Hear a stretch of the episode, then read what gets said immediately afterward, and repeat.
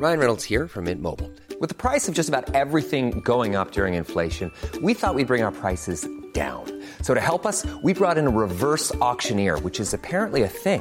Mint Mobile unlimited premium wireless. Ready to get 30, 30, bit to get 30, bit to get 20, 20, 20, bit to get 20, 20, bit to get 15, 15, 15, 15 just 15 bucks a month. So, Give it a try at mintmobile.com slash switch.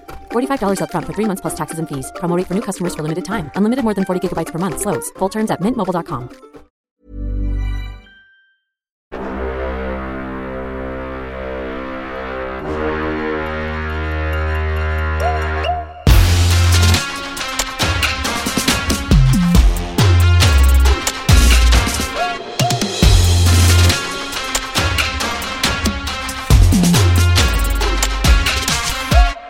Bonjour à toutes et tous et bienvenue dans le Collimateur, le podcast de l'Institut de recherche stratégique de l'école militaire, l'IRSEM, consacré aux questions de défense et aux conflits armés.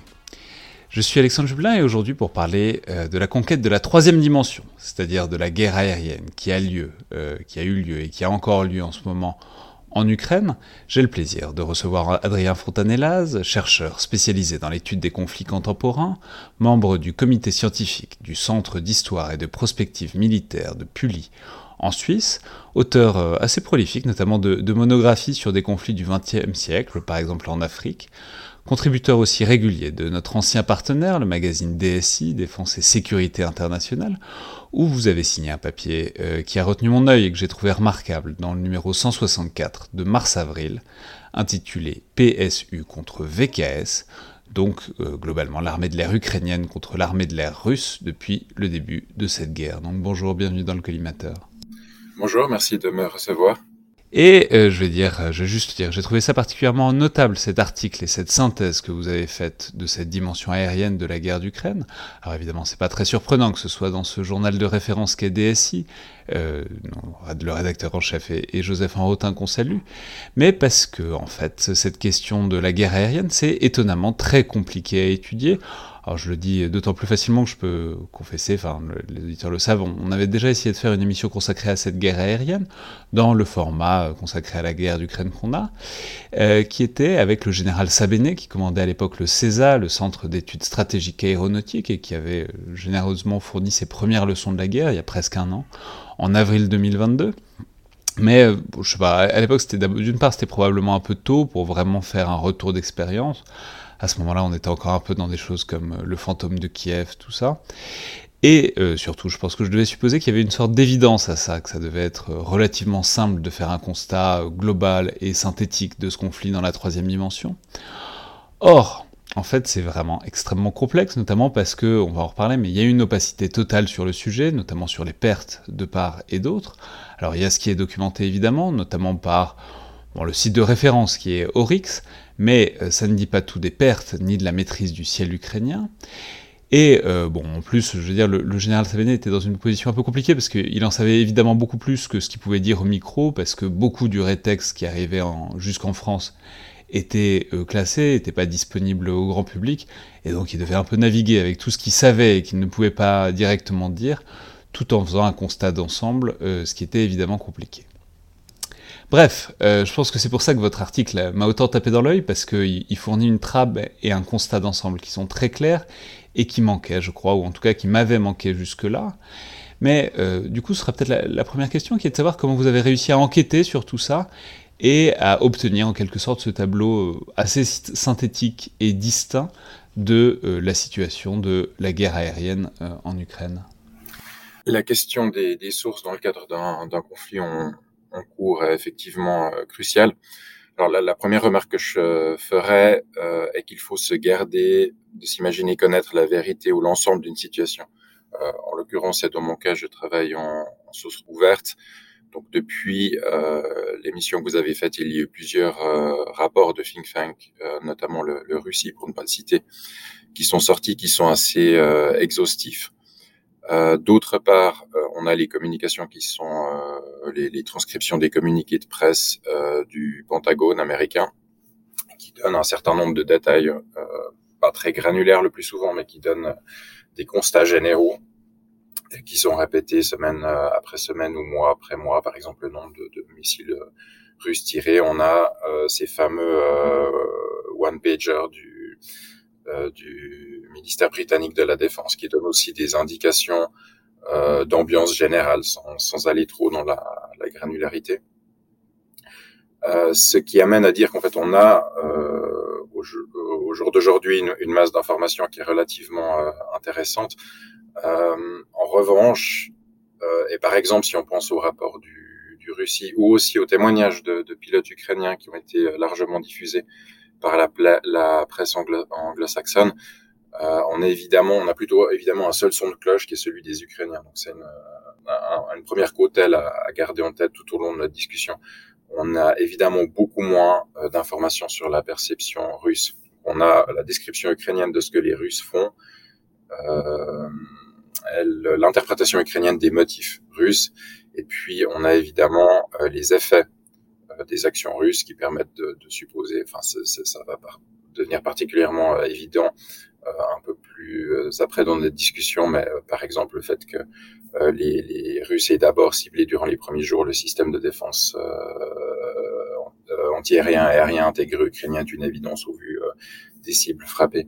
Donc on a toujours cette prudence à garder absolument s'agissant d'un conflit en cours. Enfin, on est un petit peu dans le temps de, euh, du journalisme, de l'analyse à chaud, viendra celui euh, de l'histoire. On pourra, par exemple, croiser plus en avant des, témoignages.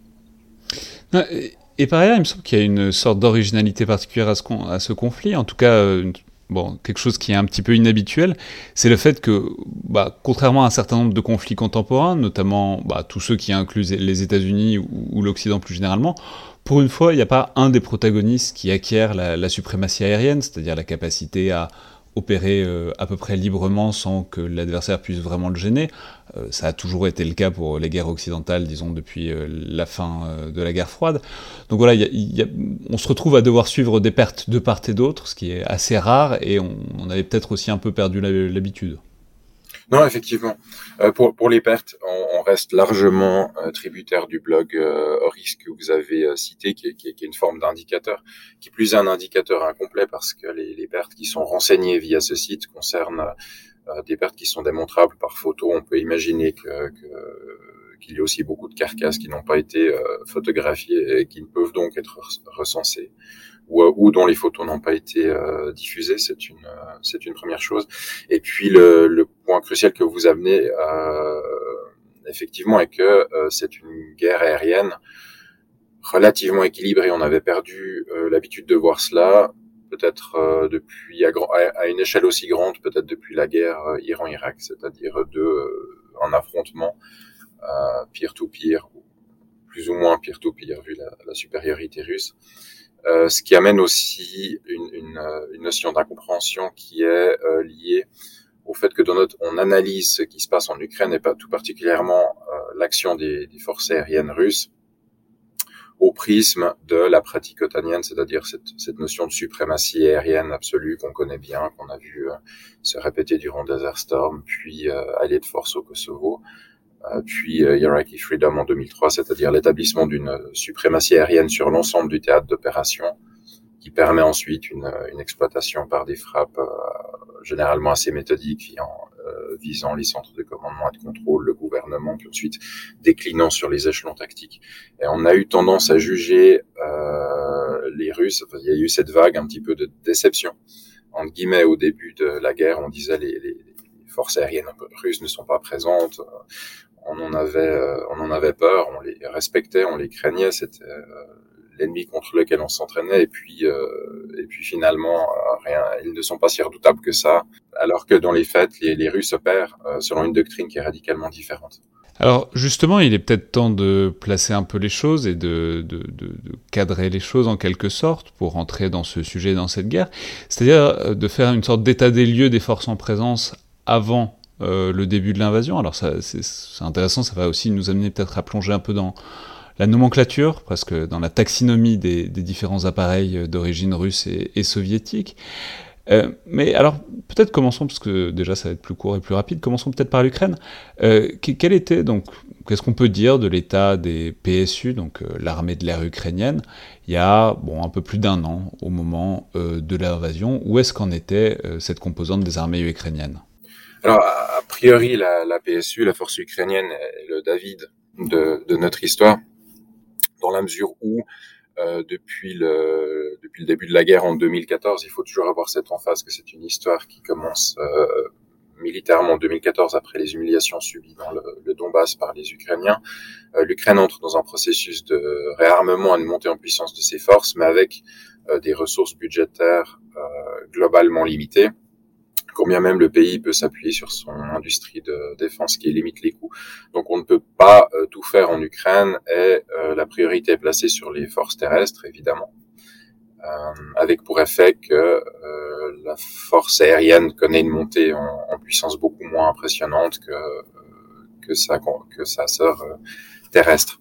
Mais alors, qu'est-ce qu'ils ont S'il fallait faire un, peu l'arsenal des Ukrainiens, et bon, c'est une manière d'entrer dans le sujet aussi, parce qu'on va voir qu'évidemment, il y a beaucoup d'appareils qui sont, euh, qui sont identiques de part et d'autre, mais voilà, autour de quoi est-ce que euh, s'orientait cette force ukrainienne? Alors, une photographie de la force euh, aérienne ukrainienne en février 2022.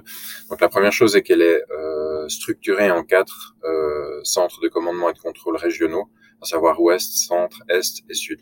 Chacun de ces centres dispose euh, d'un centre d'opération apte à coordonner les opérations aériennes. À chacun de ces, centres est euh, rattachée une brigade de radar. Euh, celles-ci ont été puissamment remises à niveau depuis 2014 avec l'entrée en service de plusieurs dizaines de, radars mobiles de bonne qualité. C'est un détail important à savoir. Ces quatre centres permettent d'opérer euh, la force aérienne dans le sens de l'aviation et puis euh, la défense euh, antiaérienne qui est une composante critique et les deux étant euh, placés sous l'égide de la PSU. Alors pour ce qui concerne les pour, ce qui concerne les avions, euh, nous avions une cinquantaine de MiG-29, une trentaine de Sukhoi 27. Donc, les deux les deux sont des chasseurs euh, conçus à la fin des années 70, entrés en service à partir du début des années 80 euh, que les Ukrainiens, euh, dont une partie du parc a été euh, partiellement modernisée par les Ukrainiens, mais qui, qui reste largement d'origine, entre guillemets, pour ce qui concerne les armements et les systèmes d'armes. Sur la composante de, de frappe, euh, nous avions une cinquantaine d'appareils d'attaque. Simple, simplement rappelons que les chasseurs, donc, ils, qui ont une finalité de faire du combat RR, donc acquérir, de nettoyer le ciel, donc en, voilà, de combattre d'autres avions, ça, c'était les, donc les, les MiG-29 et les Sukhoi 27. Et ensuite, la composante de frappe, c'est plus des bombardiers ou en tout cas des avions d'attaque au sol qui sont susceptibles de fournir un appui aérien pour des opérations terrestres, mais qui ont une finalité, enfin, qui, qui regardent beaucoup plus vers le bas que euh, leurs camarades, quoi. Absolument, et qui sont, euh, qui sont euh, généralement, en tout cas dans le cas des appareils ukrainiens, savoir la, cinquantaine de Sukhoi 24 et 25, bien incapables d'affronter euh, des chasseurs adverses. Et puis, euh, particularité ukrainienne et finalement le, le, le principal élément de modernisation le plus euh, spectaculaire qui est intervenu euh, a consisté à l'achat de drones, enfin, les célèbres et fameux euh, Bayraktar TB2, euh, acquis auprès de la Turquie. Les chiffres ne sont pas clairs, mais on devait en compter au moins quelque part entre 20 et 30. Ces drones, ces grands drones ont la capacité d'opérer à longue distance et d'engager des cibles directement euh, à l'aide de leurs propres micro-munitions, soit des, petits missiles euh, guidés. Et, donc, de l'autre côté, euh, ça amène évidemment à dresser cette fois le tableau des VKS, donc de, de, de la force aérienne russe. Alors évidemment, eux, ils ont plus ou moins la même chose que, que, les Ukrainiens, simplement ils en ont plus, et puis par ailleurs, ils ont des avions plus modernes. Donc on sait, ou on ne sait pas d'ailleurs, mais par ailleurs que les VKS étaient au bout d'un processus de modernisation, de remontée en puissance de l'outil aérien russe, euh, à l'instar d'autres composantes euh, depuis le, début du règne de la présidence de Vladimir Poutine. Donc voilà, où, est-ce qu'on en était en quelque sorte de cette modernisation, de cette montée en puissance, et euh, quels étaient les, points forts que ces VKS pouvaient euh, mettre, mettre en place, que pouvaient offrir? Elle n'en manquait pas. La, la, première chose est un effet de, masse, de supériorité numérique. Donc là, on parlait d'approximativement 130 euh, avions de combat pour les Ukrainiens. On parle de près d'un millier d'avions de combat tactiques pour les, Russes, euh, auxquels s'ajoute une centaine de, bombardiers euh, lourds que les Ukrainiens n'ont pas. Euh, L'aviation à longue portée russe, donc toujours ces mêmes bombardiers lourds, ont la capacité de mener des frappes dans la grande profondeur en, euh, ennemie à l'aide de, de, missiles de, de, croisière. Donc ça, ce sont par exemple les Su-34, les Su-35 C'est plutôt Tupolev 95 et 160, qui ont, qui ont une capacité de, de tirer ces fameux missiles euh, KH-101 ou KH-555, donc euh, à des distances de plusieurs milliers de kilomètres avec une relative euh, précision. Et puis, pour ce qui concerne les, les Sukhoi 34, vous avez raison dans la terminologie russe, il s'agit aussi d'un bombardier. Mais là, on parle, euh, je les intègre dans ce millier d'appareils euh, tactiques. ce qui amène à, à, cette particularité russe à laquelle je faisais allusion tout, tout à l'heure, à savoir que l'aviation, dans la perspective russe, est principalement un outil tactique, si on met de côté l'aviation à longue portée. Euh, à savoir que euh, l'ensemble des moyens armés russes euh, sont contrôlés par des commandements stratégiques ou opérationnels, OSK selon l'abrégé russe, on en compte cinq, et ceci coordonne l'intégralité des opérations. Donc c'est des et le, le, le, centre de, de, des opérations est toujours terrestre. À savoir que la force aérienne est un, est un outil avant tout d'appui au service d'une manœuvre ou d'opération euh, terrestre. Donc la résultante, c'est que les missions des VKS, donc l'abrégé des forces pour euh, forces aérospatiales russes, consistent à sécuriser l'espace aérien euh, ami, à établir une domination aérienne au-dessus de la ligne de front, voire au-dessus seulement des points critiques de la ligne de front, euh, opérer dans la profondeur, mais par profondeur, on est très loin euh, d'une perspective otanienne, puisqu'on parle de 100 à 150 km, le tout combiné euh, à d'autres opérations qui, peut, qui peuvent être euh, terrestres ou, ou maritimes. Donc c'est vraiment une, une, différence fondamentale parce que les, les, Russes ne vont pas spontanément essayer de dupliquer euh, une campagne de type otanien avec euh, avec de deux à trois semaines euh, consacrées à acquérir une domination aérienne absolue avant de penser à opérer sur le, le, le sur le front terrestre.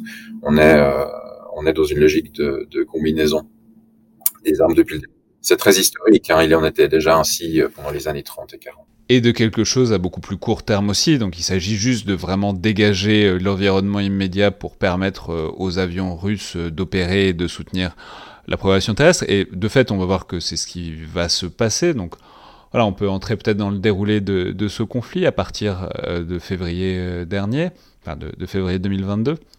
Donc, on voit, il y a une situation qui est très déséquilibrée, euh, en termes de potentiel, en termes de capacité.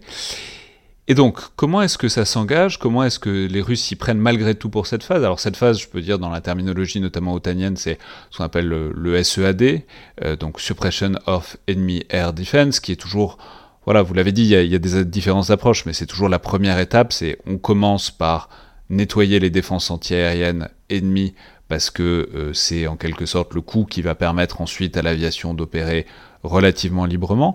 Donc, et ça, c'est vraiment la, composante absolument centrale. On peut, enfin, on n'est pas obligé de faire un cours d'histoire de l'aviation euh, de, combat moderne, mais les, défenses antiaériennes ont tellement progressé depuis euh, des décennies, sont une composante tellement centrale de la guerre aérienne que vraiment, la première étape, c'est de les nettoyer pour euh, pouvoir opérer à peu près librement. Donc, comment est-ce que les Russes vont s'y mettre? Comment est-ce que les Russes vont s'y prendre? Et dans quelle mesure est-ce qu'ils vont réussir à affaiblir cette, euh, disons, cette architecture de la défense antiaérienne ukrainienne? Alors, le, il, est important de contextualiser en, à, à, très grands traits le, le, le centre névralgique euh, de l'opération russe, qui était euh, une forme de, de coup d'État externe à très grande vitesse euh, qui visait à, remplacer, à renverser le gouvernement ukrainien à Kiev. On a aussi les différentes opérations de conquête de territoire, notamment dans le, le sud, avec avec l'ambition d'une avance sur sur Odessa, mais le, le, centre névralgique est vraiment Kiev en l'occurrence. L'attaque russe a constitué euh, des avances terrestres par les, les 35e et 41e euh, armées euh, combinées depuis le nord, et surtout euh, ce qu'on sait aujourd'hui, ce qu'on pense savoir aujourd'hui, est qu'il y avait une série d'opérations aéroportées qui étaient destinées à s'emparer de plusieurs aéroports ceinturant Kiev, ce qui aurait permis ensuite de dépêcher des parachutistes immédiatement dans la capitale. Dans le même temps, on a eu des éléments, enfin des, des Spetsnaz ou des forces spéciales dont l'origine reste un peu reste un peu sujette à, à discussion, euh, qui était infiltré dans, dans, Kiev. Donc il faut penser à ce paradigme de l'opération Danube, de, de, reprise en main de la Tchécoslovaquie en 1968. Dans ce contexte, euh, le rôle de la force aérienne russe a été de dégager un corridor neutralisant les défenses antiaériennes ukrainiennes afin de pouvoir déployer euh, ces parachutistes et conquérir ces aéroports. Alors comme on le sait, un seul a pu être euh, conquis, euh, celui de, de Stommel. Pratiquement, cela induit qu'il... Conquis brièvement. Brièvement. Et repris, et, et, repris très rapidement. Repris, euh, enfin, l'opération est clairement échouée. Ils n'ont pas réussi à, à, établir la tête de pont qui aurait permis de relancer euh, une, une, pénétration de, de, de forces aéroportées donc Kiev elle-même et donc euh, renverser euh, le gouvernement ukrainien par le, le choc. Donc ça s'avère effectivement un échec total, euh, si ce n'est qu'ils ont quand même réussi à débarquer ces parachutistes sur euh, sur Ostomel et pour préparer cela, euh, les VKS ont été extrêmement actifs. Donc ça a commencé par, c'est un autre point fort russe, à savoir des, des opérations de, de, brouillage extrêmement puissants sur tous les spectres de fréquence des radars de, de détection ukrainiens, plus euh, série de tirs de missiles croisières, de croisières qui ont, qui ont euh, de manière très classique visé principal, principalement des sites de défense antiaérienne, des centres de, de communication, des radars fixes, etc., etc. Euh, également l'envoi de, de, drones là afin de, de, forcer les, les, batteries antiaériennes à se, à se démasquer. Donc en, en, termes un petit peu quantitatifs, euh, il y a environ 200 euh, missiles balistiques et de croisières qui ont été tirés durant les deux premiers jours de la guerre alors que les VKS menaient euh, environ 150 sorties par, euh, par jour euh, concentrées dans ce but-là. Et en termes d'efficacité, enfin, parce que ça pose aussi la question de à quel point cette architecture de la défense antiaérienne ukrainienne était visible, était connue, était euh, balisée, quoi. Pour le dire clairement, est-ce qu'ils ont réussi à taper au bon endroit au bon moment?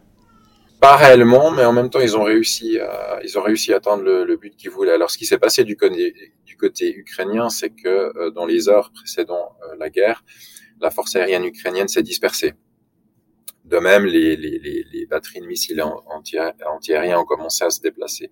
Donc, la plupart des frappes russes sont tombées dans le vide. Mais en même temps, euh, notamment du fait de l'efficacité du, brouillage, ça a eu pour effet de neutraliser la défense anti-aérienne durant, durant les premiers jours. Si bien que euh, le seul moyen de réagir des Ukrainiens à ce moment était de, a été de déployer leurs chasseurs, donc ces fameux MiG-29 et Sukhoi 27 dont on parlait avant, euh, affronter euh, les patrouilles aériennes de combat euh, russes qui euh, couvraient les avions qui orbitaient autour de, de 10 000 mètres d'altitude et qui couvraient les avions d'attaque russes qui, eux, volaient isolément ou par paire à environ 5 mètres, 5000 mètres d'altitude, euh, donc en, en, visant des coordonnées qui étaient fournies par les, le, le, centre de commandement russe, le système euh, russe de détermination de cible étant relativement euh, lourd. Et, et prenant du temps à se déployer. Donc les Ukrainiens ont envoyé ces, ces chasseurs. On, a, on est obligé d'entrer dans un, un, petit peu dans des, des aspects euh, techniques à ce stade-là. Mais le fait est que euh, les MiG-29 et Sukhoi 27 euh, ukrainiens étant de génération moins récente que les chasseurs russes de type Sukhoi 35S ou euh, Sukhoi 30 MS, pour prendre les plus, les plus emblématiques, ont des radars qui portent moins loin et on porte des missiles euh, dont la portée est moindre. Qui plus est, euh, ce sont des missiles euh, à guidage dit semi-actif, c'est-à-dire que non seulement le, le, le, pilote ukrainien doit détecter sa, verrouiller sa cible avec son radar, euh, tirer son missile, euh, mais encore garder euh, garder la cible dans le faisceau de son radar afin de continuer à, guider le missile jusqu'au bout côté russe, on a des missiles plus récents comparables à l'AMRAAM américain, soit l'IR 77, qui sont à guidage actif, c'est-à-dire que du moment où le pilote russe a détecté sa cible et tire ses missiles, il n'a plus besoin de s'en préoccuper, ceci euh, allant tout seul vers la cible.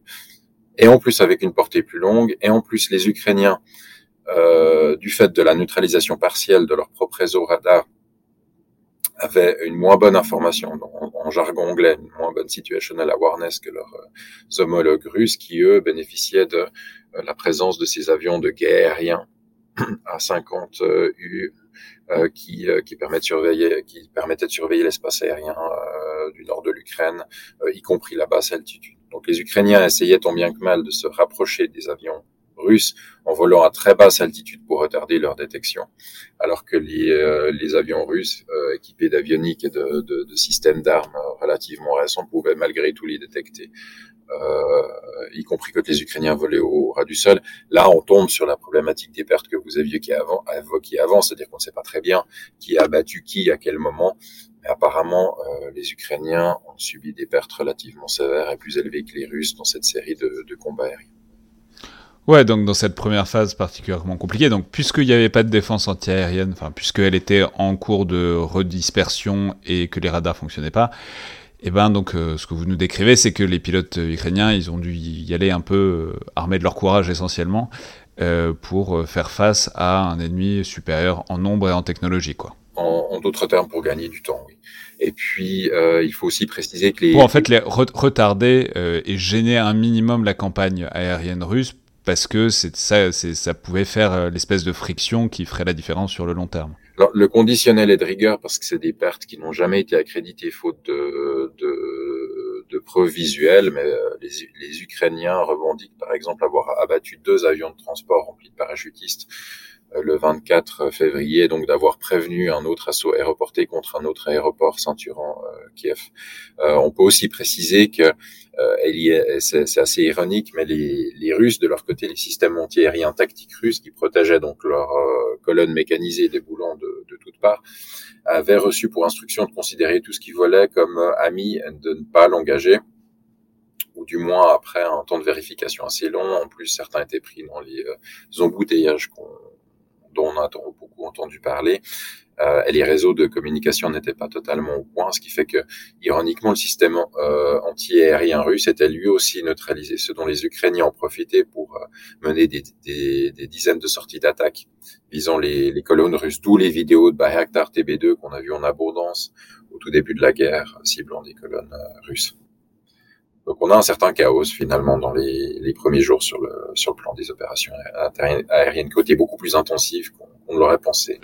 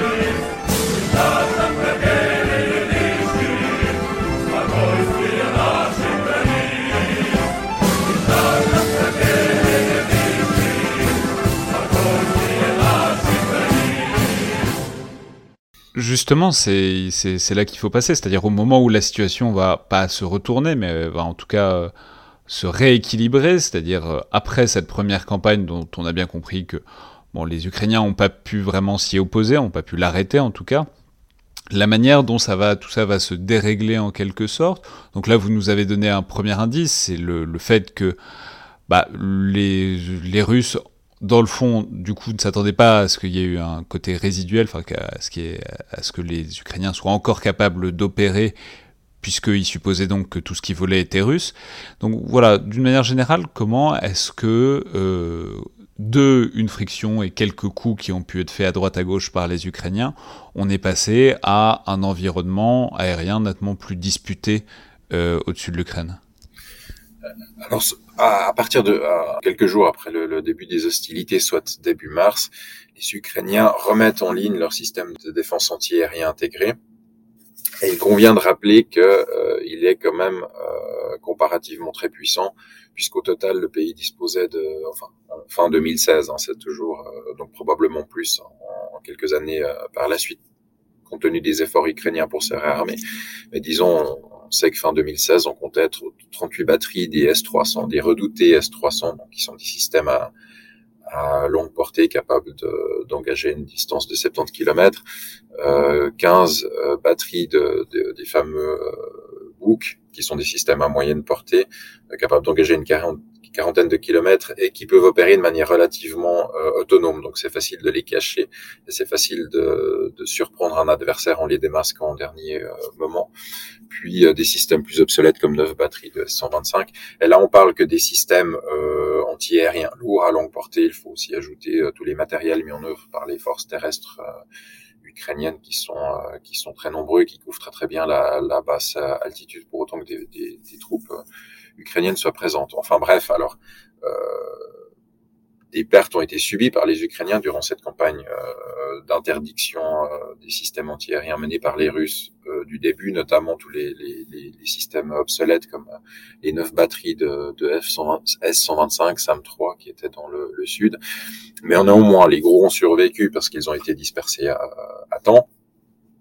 Et tout ceci se remet en ligne de manière synchronisée et coordonnée euh, début mars ce qui a pour effet de euh, pousser les Russes à devoir mener leur, euh, leur frappe euh, en épousant le sol, c'est-à-dire à très basse altitude. Donc c'est un processus qui intervient graduellement, mais en quelques jours. Euh, on arrive à cette configuration qui est, qui est classique, c'est-à-dire que la, la, haute et la moyenne altitude sont interdites par des systèmes à longue portée. Euh, ça devient relativement risqué de s'y aventurer, de s'y aventurer et donc il faut euh, retourner à la basse euh, à la basse altitude et ce faisant s'exposer au système à courte portée du type euh, Manpads. Donc c'est ce qui s'est passé pour les Russes et du côté russe aussi, on a remis, on a remis en ordre les systèmes de défense antiaérien tactique qui deviennent fonctionnels eux aussi, ce qui a les mêmes effets pour les Ukrainiens. on entre ensuite dans une phase un petit peu de, de d'acclimatation au nouveau paradigme où, euh, parce que les, les, les, les, frappes à basse altitude engendrent euh, des pertes du fait de l'exposition des, des, appareils, euh, les deux parties viennent progressivement à renoncer aux missions de pénétration dans l'espace aérien adverse parce qu'elles deviennent prohibitives en termes de coûts pour des résultats relativement incertains. Euh, faut-il aussi rappeler que les, les deux camps euh, disposent de relativement peu de munitions non guidées, donc on, on, en est toujours à tirer des roquettes ou à larguer des bombes euh, non guidées. Or, quand vous volez à très basse altitude, la, la fenêtre de tir durant laquelle vous pouvez visualiser une cible et larguer vos bombes se compte en, une à deux secondes au, au maximum, donc la, la, la, précision devient toute relative également. Euh... Oui, parce que ça, c'est, il faut rappeler, là on le dit sous l'angle de la défensive, que il pouvait pas euh, donc prendre les hautes altitudes parce que c'était s'exposer aux défenses antiaériennes. Faut rappeler que l'intérêt de voler haut, c'est d'être relativement protégé. C'est aussi de d'avoir plus de hauteur de vue, de pouvoir euh, voir plus loin, de pouvoir tirer plus loin aussi de manière plus sereine. Ce que les appareils modernes permettent euh, sans peine, mais encore faut-il avoir un environnement permissif pour euh, pour le faire. C'est ça. Et, et, dans notre prisme euh, occidental euh, ça fait des décennies qu'on considère comme acquis, enfin ça fait depuis la première guerre du, du Golfe qu'on considère comme acquis euh, la possession, comme acquise la possession de cette moyenne euh, haute altitude au-dessus de l'espace aérien euh, adverse.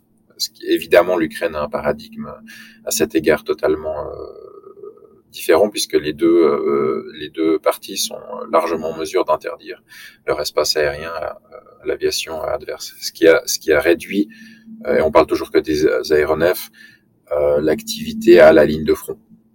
Et c'est là qu'on commence à voir dans les deux camps apparaître cette tactique qui n'a rien de, de, nouveau parce qu'elle était utilisée par les Israéliens durant la guerre du Yom Kippour, par les Sud-Africains en Angola euh, dans les années 80, euh, consistant à avoir un avion euh, approchant de la ligne de front, grimper, tirer sa salle de, de, roquettes, parfois de bombes en tir balistique, puis virer retourner au sol en larguant dealer afin d'éviter de s'exposer au système de défense antiaérienne à moyenne longue portée de l'ennemi couvrant éventuellement la ligne de front.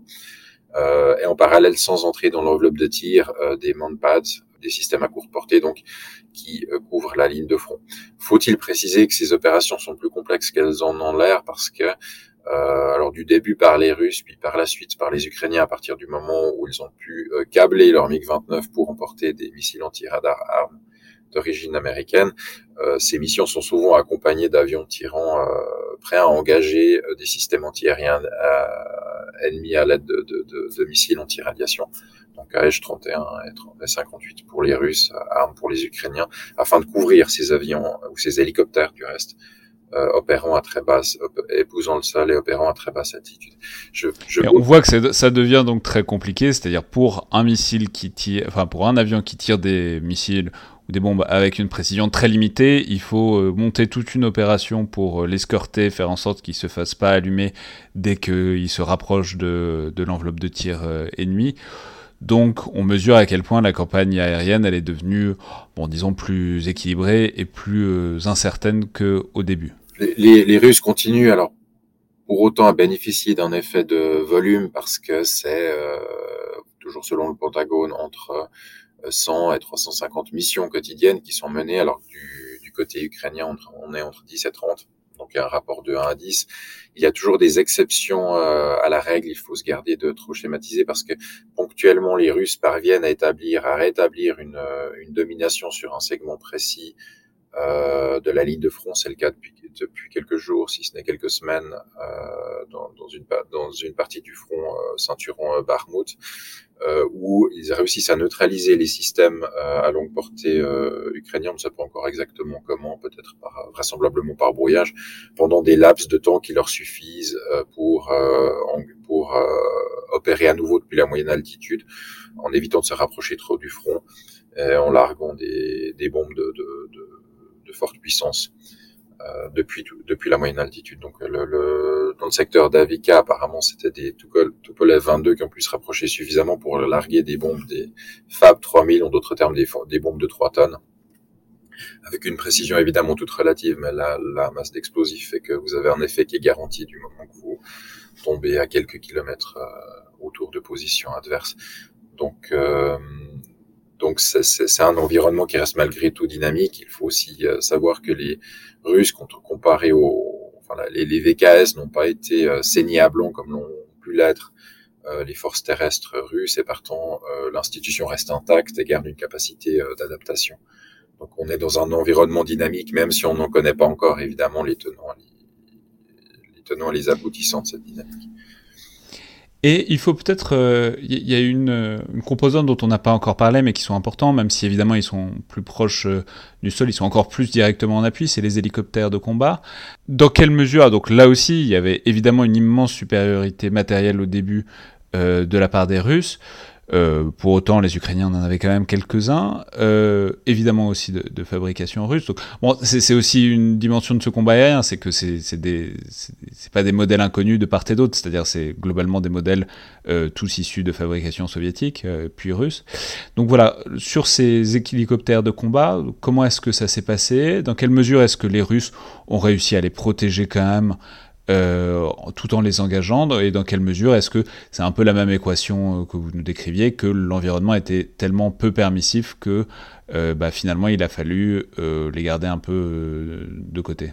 Les, mêmes causes ont eu les, mêmes effets pour ce qui concerne les missions d'attaque, si ce n'est qu'on a assisté à un véritable massacre d'hélicoptères russes, particulièrement dans les, débuts de la guerre les, les, les, pertes euh, à fin février 2023 signalées, euh, documentées par euh, le blogueur X, se montent à 72 hélicoptères à tester. Du côté des Ukrainiens, ce n'est guère mieux vu qu'il y en a 24. Les aéronefs survivent littéralement en épousant le, le, le sol durant leur, progression. Un, exemple archétypal euh, sont ces missions de ravitaillement de, de Mariupol qui est encore assiégée, quasi suicidaires où les Ukrainiens ont, mené cette mission, donc en partant de leur ligne, euh, en envoyant des Mi-8 euh, apporter du, des munitions, euh, des médicaments, quelques quelques renforts à la garnison assiégée de, de Mariupol. Donc sur cette mission impliquant à chaque fois plusieurs hélicoptères, trois trois hélicoptères ont été perdus en quelques semaines. Les, les, pilotes ukrainiens considérant qu'ils partaient presque en mission suicide. Euh, bon, alors il s'agit d'une pénétration au sein des lignes adverses, évidemment, qui est plus risquée que, mais euh, mais il n'empêche cette logique d'absolument épouser le sol pour euh, retarder sa détection, euh, grimper très brièvement, tirer des roquettes, puis retrouver le sol. Et puis, comme toujours avec les les hélicoptères, il ne faut pas, surtout ceux de transport, il ne faut pas sous-estimer le le rôle majeur qu'ils qu'ils jouent dans les liaisons, dans les, le, le transport, l'évacuation des blessés, etc. Donc c'est plus en arrière de la ligne de front, mais mais, mais déjà que c'était pas extrêmement facile pour euh, des avions euh, de chasse ou des avions bombardiers disons pour l'aviation tactique d'échapper euh, aux missiles antiaériens euh, de part et d'autre, évidemment pour les hélicoptères ça devenait encore plus compliqué, voire impossible, et ce qui a amené. Pour le, coup on a eu beaucoup plus d'images d'hélicoptères que d'avions, mais on les voyait extrêmement bien faire la manœuvre que vous décriviez, c'est-à-dire vraiment se rapprocher, euh, lancer des choses, euh, enfin lancer des roquettes de manière balistique et vraiment faire demi-tour aussi vite que possible. Oui, oui, et on sent, c'est vraiment une question de survie, il y, a, il y a très très peu de marge d'erreur dans ce type de, de, mission. On peut se poser la, la question de, de, la rentabilité de ce type de mission parce que finalement, on, on réduit des, des systèmes d'armes coûteux et complexes à des espèces de BM 21 grades volants. Donc BM 21 grades, c'est des lance-roquettes. Euh. C'est ça, multiples. Euh, donc euh, utile seulement euh, dans le meilleur des cas pour euh, arroser une zone de quelques kilomètres carrés euh, en plus, ça, ça demande une, une, une, très grande maîtrise en termes de navigation parce qu'une une erreur de quelques degrés lors de la grimpe font que euh, vos projectiles vont tomber quelques milliers de mètres euh, trop en avant ou trop loin. Enfin, c'est assez. Euh, ça, ça, ça, il y a un côté euh, expédient. De nouveau, ce n'est pas une règle absolue et on a eu des cas où les, les belligérants se risquaient survoler les lignes adverses pour larguer des bombes de manière plus précise, par exemple. Dans, certains cas, euh, les Russes euh, ont pris ce risque, par exemple, lors de la, la contre-offensive ukrainienne à Kharkiv, où euh, ils ont été pris de court, ils avaient très peu d'unités qui euh, tenaient cette partie du, front, ceux qui euh, se sont vus complètement débordés en désespoir de cause. Les VKS se sont risqués à survoler les les lignes ou les formations ukrainiennes subissant des pertes, mais l'urgence faisait loi dans le cas d'espace. Et enfin, il faut peut-être dire un mot de la, enfin, d'une autre composante encore, qui est particulièrement centrale, qui a un peu tenu le haut du pavé pendant les premières semaines ou les premiers mois de la guerre, c'est évidemment les drones. Alors vous en avez déjà parlé de ces euh, Bayraktar TB2 que euh, l'Ukraine s'était fourni auprès de la Turquie. Euh, où il semble, ou en tout cas il a semblé qu'il y avait une supériorité euh, des Ukrainiens en matière de drones, qu'ils en avaient plus, qu'ils étaient efficaces, ou en tout cas qu'ils savaient les, employer plus efficacement, notamment en appui du sol. Euh, voilà, qu'en est-il, euh, si tant est qu'on puisse le dire? On parle très peu de drones russes, si ce n'est, maintenant on parle un peu plus des Shahed iraniens qu'ils ont achetés et qu'ils utilisent comme munitions rôdeuses, enfin comme quasi missiles euh, balistique euh, cheap, quoi. Euh, mais donc, sur ce domaine des drones et donc euh, de l'aviation non habitée, voilà, comment est-ce que ça s'est passé et dans quelle mesure est-ce qu'on a bien pu assister à une supériorité du côté ukrainien? Euh, en fait, c'est une question qui regroupe, de mon point de vue, plusieurs volets très distincts. Alors, on a, on a la thématique des, grands drones, par exemple, engagés dans des missions d'appui feu ou de reconnaissance de longue portée, donc euh, les, les Bayraktar TB, TB2 et euh, l'Orion russe qui serait relativement similaire. donc on, on, on, on, a cette dimension-là. On a l'univers des drones tactiques, donc tout ce qui se passe sur la ligne sur la ligne de front. Et enfin, on a euh, cette campagne de, frappe stratégique russe dans la profondeur du territoire euh, ukrainien qui s'est déroulée en plusieurs phases et qui a effectivement impliqué alors les missiles de, croisière, est-ce qu'on peut les qualifier de drones aussi finalement? Et euh, ces Shahid 131 et 136 euh, iraniens qui sont des, formes finalement de missiles de croisière du pauvre, c'est-à-dire beaucoup plus longs, plus lents avec une charge plus faible, mais enfin un peu coûteux à acquérir et grâce auquel on peut jouer d'un effet de masse euh, et contribuer à, saturer les défenses antiaériennes ennemies. alors, ce qui est intéressant, c'est qu'évidemment, la, la perception qu'on a de la guerre des gros drones en Ukraine, elle vient plutôt de la composante, plutôt du volet tactique. On a cette multitude d'images, euh, principalement d'Ukrainiens, mais les, Russes ont diffusé aussi, de détection d'un système d'armes comme un tank, une pièce d'artillerie ennemie, puis euh, le, drone qui est euh, utilisé pour cibler, pour guider des tirs d'artillerie. Dans certains cas, le, drone engageant la cible lui-même avec des moyens un peu bricolés en larguant des, bombes de mortier voire des grenades.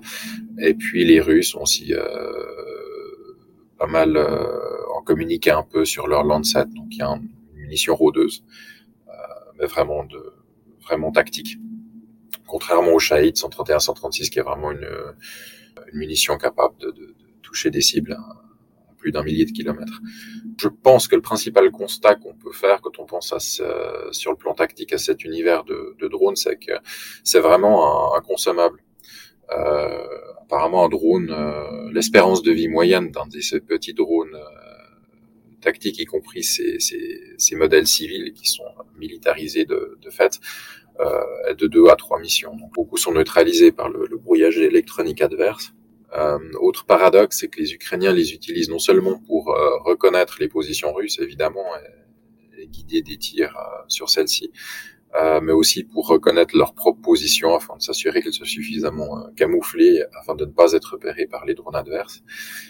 Euh, évidemment, du côté russe, l'importance est, l'importance est, tout aussi critique, notamment ces, ces euh, Zorlan 10 qui sont euh, centraux dans le, l'exploitation du, de l'artillerie russe à tel point, parce que ces systèmes opèrent mal en hiver par très basse température, qu'on voit l'efficacité et la précision de l'artillerie russe euh, s'accroître considérablement dès qu'on sort de l'hiver et qu'on entre dans le, printemps. Alors, euh, maintenant, donc là on a en quelque sorte le, le constat de l'état défense, mais cela dit, ça pose la question de l'état actuel euh, du contrôle du ciel ukrainien. Donc voilà, à l'heure actuelle, donc fin mars, début avril, quoi, est-ce qu'on peut dire euh, où on en est D'abord, s'il est possible de faire un constat unifié ou si effectivement ça se joue euh, tronçon par tronçon de la ligne de front, mais de l'état du ciel ukrainien, de son niveau de permissivité ou pas euh, pour les Russes, qui reste évidemment, qui conserve évidemment une supériorité matérielle quoi qu'il en soit. Et voilà, dans quelle mesure est-ce que, disons, les Russes peuvent monter des opérations? Dans quelle mesure est-ce qu'ils peuvent acquérir une supériorité aérienne plus ou moins affirmée euh, à tel ou tel endroit? Et dans quelle mesure est-ce que malgré tout les Ukrainiens euh, peuvent réellement les gêner et peuvent s'arranger pour que bah, globalement euh, les, Russes ne puissent pas monter une vraie opération combinée sur le long terme, c'est-à-dire dans quelle mesure disons est-ce que les Ukrainiens réussissent quand même à toujours apporter essentiellement de la friction aux opérations des VKS alors, les, Ukrainiens gardent la capacité de défendre leur espace euh, aérien, notamment grâce, euh, grâce à leur euh, batterie anti-aérienne dans un premier temps. Leur aviation continue à opérer malgré les pertes subies, bon, sachant que des compléments sous la forme d'avions de, de, de, seconde main originaires d'autres pays de l'Est ont permis sans doute de maintenir à peu près les inventaires, en tout cas assez pour continuer à, à opérer. Il y a il y a une inquiétude euh, assez forte parmi les analystes, à savoir que euh, on ne connaît pas l'état les, les, des stocks de missiles antiaériens ukrainiens d'avant-guerre. Qui plus est, euh, leurs batteries ont subi des, des, pertes. Donc il y a, une, euh, une, dynamique euh, attrititionnelle, à savoir, oui, les, les, Ukrainiens peuvent interdire leur espace aérien aux Russes, mais pour combien de temps, compte tenu de l'usure de leurs moyens? D'un autre côté, on a assisté à une montée en compétence des, de la défense antiaérienne, euh, y compris avec des tactiques, des systèmes très innovants comme euh, Zvuk par exemple, qui consiste à écouter les sons émis par euh, les sons ambiants, puis à faire du machine learning et à analyser le, bruit des missiles afin d'analyser leur trajectoire et d'alerter les défenses anti-aériennes. Donc il y a aussi une montée en compétences qualitatives. Euh, et enfin, euh, donc on a, l'épuisement des stocks historiques d'un côté, euh, et puis on a le recomplément de l'OTAN de l'autre. Donc si on parle de systèmes antiaériens, il, y en a une bonne, bonne vingtaine de systèmes à moyenne portée qui ont été livrés. cela dit, c'est un inventaire à la, à la Prévert, ou un 7 ou 8 types différents concernés. On peut aisément s'imaginer que ça pose des questions en termes d'intégration dans un système des défenses antiaériennes intégrées. Donc de bon point de vue, c'est une dynamique attritionnelle qui va aussi jouer un peu sur les Russes parce que euh, tous ces avions qui volent beaucoup à un moment donné ont besoin euh, ont besoin d'un retour en atelier, si ce n'est à l'usine, pour un entretien, enfin pour, pour un overhaul des, des réacteurs et des, cellules. Euh, on considère que sur les avions russes récents, cela intervient après 1000 ou 1500 heures de vol. Et derrière, la, question se pose de la, capacité de l'industrie aéronautique russe euh, de devoir euh, procéder à un overhaul potentiellement d'autant d'avions en même temps. Donc, il peut aussi y avoir un, des goulets d'étranglement du côté russe. Et puis, dernière chose, et par exemple, ça c'est un sujet qui est criant avec les, frappes dans la profondeur par missile. Euh, les, Russes ont largement euh, épuisé leur stock de missiles de croisière d'avant-guerre et ils en produisent, leur industrie en produirait apparemment une cinquantaine par mois, euh, ce qui réduit euh, beaucoup leur capacité à continuer à mettre sous pression le système électrique euh, ukrainien comme, comme ce fut le cas durant les derniers mois de l'année écoulée. Donc dynamique attritionnelle, et ce qui va jouer de plus en plus, c'est la capacité de chaque camp à recompléter ses inventaires et à rester dans la course et à continuer à, alimenter le, brasier. Et justement, c'est là un peu la question qui se pose maintenant, puisque là, il semblerait qu'on soit à la fin, enfin, vers la fin d'une offensive russe, qui n'a pas donné forcément de très grands résultats, euh, si ce n'est autour de Bakhmut, et encore, euh, c'est discutable. Il semblerait aussi que ben, les Ukrainiens préparent quelque chose pour euh, le printemps. Alors, savoir si c'est une question de jours, de semaines ou de mois, c'est un peu compliqué à, ce stade-là. Mais du point de vue aérien, c'est-à-dire, d'une part, quel rôle est-ce que vous pensez que l'arme aérienne peut avoir dans euh, cette offensive-là? C'est-à-dire, dans quelle mesure est-ce que ça pourrait appuyer une percée, dégager le, le champ, etc. Et accessoirement, avec quoi est-ce qu'ils pourraient le faire? C'est-à-dire, on l'a dit, vous venez de le dire aussi, euh, les pays de l'Est ont beaucoup donné euh, leur vieux système euh, notamment les MiG-29, mais pas que aux, Ukrainiens. on a beaucoup parlé de F-16, parce que des F-16, il y en a beaucoup. On a un peu parlé ces derniers temps de Mirage 2000, parce qu'il y a eu des rumeurs, contre-rumeurs sur est-ce qu'on serait pas en train de former euh, les Ukrainiens sur euh, ce système, donc Mirage 2000, qui par ailleurs va sortir de manière précipitée du service actif en France, puisqu'on va passer au tour Rafale euh, très rapidement, là maintenant. Enfin, très rapidement, rapidement. voilà. D'une part, quel rôle donc pour l'arme aérienne dans cette éventuelle offensive et surtout avec quoi est-ce que ça pourrait se faire pour les Ukrainiens? Les Ukrainiens, c'est une, une, raison de leur communication très active pour ce qui concerne les opérations de leurs forces euh, aériennes. Euh, espèrent obtenir des F-16 parce que parce qu'ils sont effectivement plus faciles à, mettre en œuvre, à, à, maintenir du fait de la taille gigantesque des, des parcs existants de par le, monde.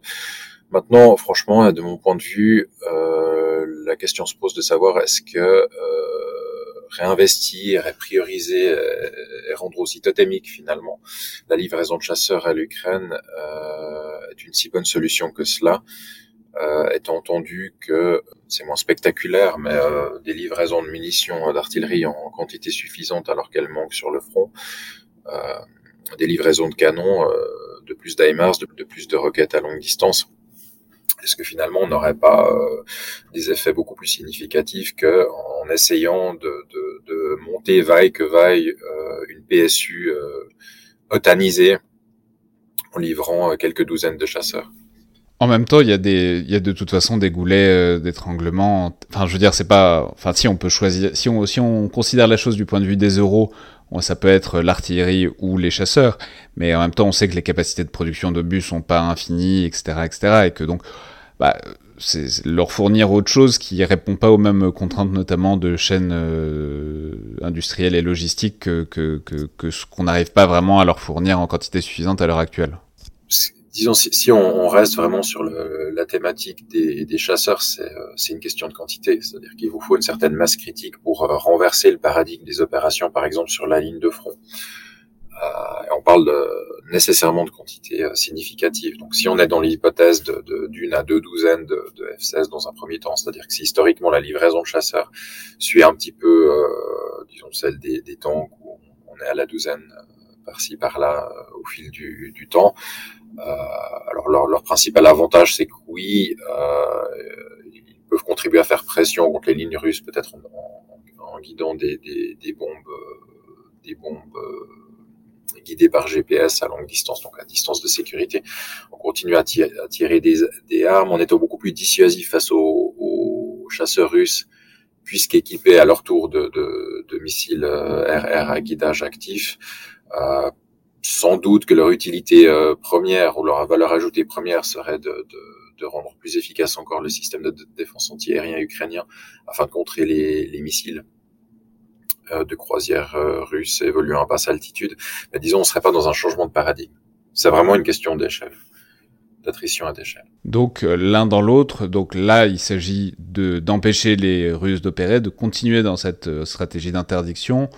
Éventuellement, s'il est possible de monter euh, des, enfin s'il est possible d'en avoir suffisamment, d'avoir des effets très localisés pour créer une brèche, etc. en appui du sol.